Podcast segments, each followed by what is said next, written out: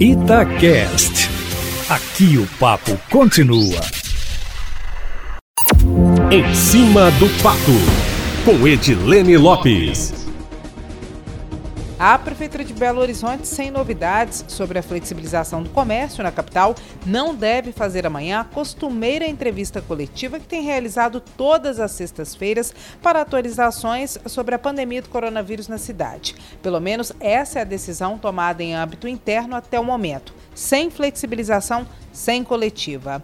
A informação é de que, mesmo sem anúncios, o prefeito Alexandre Calil determinou ao secretário de Planejamento, André Reis, que aprofunde as conversas sobre a reabertura com os setores produtivos, que estão reivindicando e muitos estão revoltados. Hoje, faltando seis dias para o pico da curva no estado, previsto para o dia 15, próxima quarta-feira, 92% dos leitos destinados a pacientes da Covid-19 em Belo Horizonte estão ocupados, Eustáquio apenas o comércio essencial está aberto na cidade. E o governador Romeu Zema apareceu de surpresa hoje durante o Tira Dúvidas ao vivo do programa Se Liga na Educação para alunos da rede pública estadual na Rede Minas. Todos os dias, de 11 e 15 da manhã ao meio-dia e 30, eu assisto sempre, Eustáquio. Os professores respondem a perguntas de alunos e hoje o governador, acompanhado da secretária de Educação Júlia Santana, visitou o estúdio e reforçou o pedido para que os mineiros tomem as medidas de segurança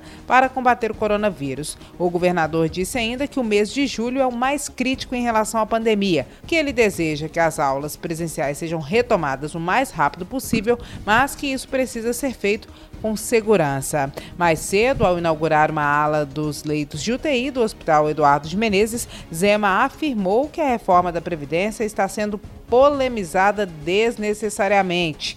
Fogo no parquinho, viu, Eustáquio? Imagina os servidores ouvindo isso.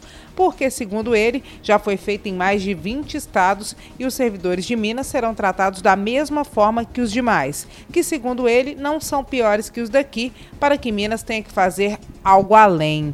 O governador voltou a dizer que a reforma da Previdência é a mais importante do governo e é a única forma de equilibrar o orçamento nos próximos anos. E caso ela não seja realizada, os servidores continuarão sendo prejudicados, se referindo ao pagamento parcelado do salário há cinco anos. Ainda segundo o governador Romeu Zé Eustáquio, não adianta fugir da realidade. Se estamos vivendo mais, temos que trabalhar mais também. Abre aspas, é uma questão aritmética, não cabe discussão Fecha aspas. Outra fala polêmica, já que a principal reclamação do funcionalismo é de que as categorias não foram ouvidas para que a proposta fosse apresentada. Ainda de acordo com o governador, não é certo, no momento de pandemia, quem tem segurança no emprego clamar por direito enquanto milhões de pessoas estão desempregadas. Abre aspas, eu vejo isso como ofensivo Fecha aspas. Afirmou Zema, que completou dizendo que é um absurdo quem ganha 5, 10 mil e tem estabilidade reclamar, enquanto quem ganha um salário mínimo perdeu a renda, perdeu o emprego. De acordo com ele, é preciso ser mais solidário e não apenas ficar olhando para o próprio umbigo. Hoje o governador tá que tá, hein, Eustáquio Ramos?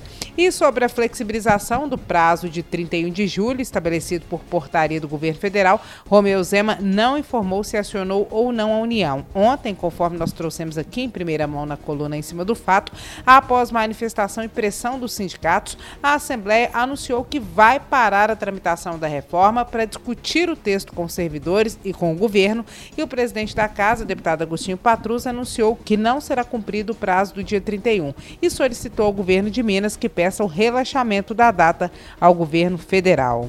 O secretário de governo Igor Eto também não se posicionou sobre o assunto. A expectativa do executivo era que o texto fosse votado até a data limite. A argumentação é de que Minas deixa de receber repasses da União caso não cumpra a data.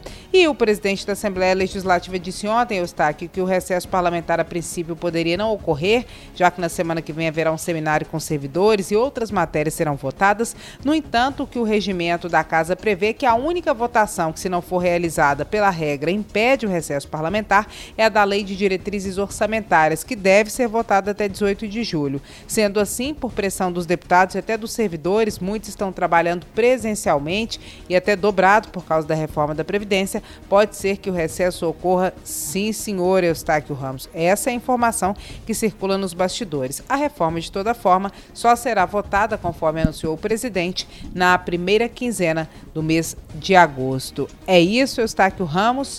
Amanhã eu volto, sempre em primeira mão e em cima do fato.